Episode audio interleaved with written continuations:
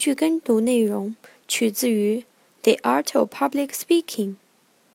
让我们一起来欣赏 Shannon 为大家读的英文原着。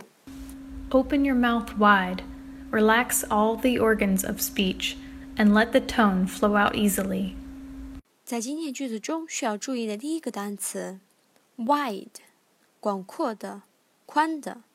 第二个，relax，放松、休息， 这是动词形式。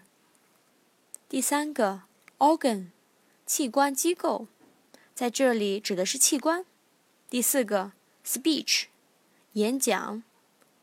第五个，tone，语气、色调、音色。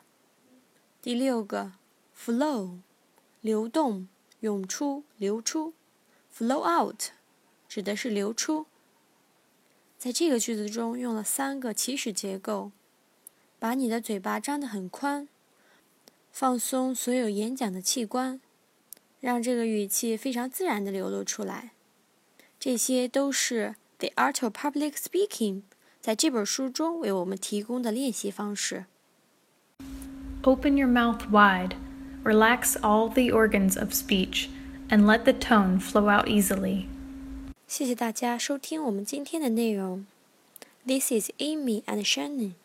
如果喜欢我们的内容，请把我们的微信公众号“智野英语”。推荐给您的好友。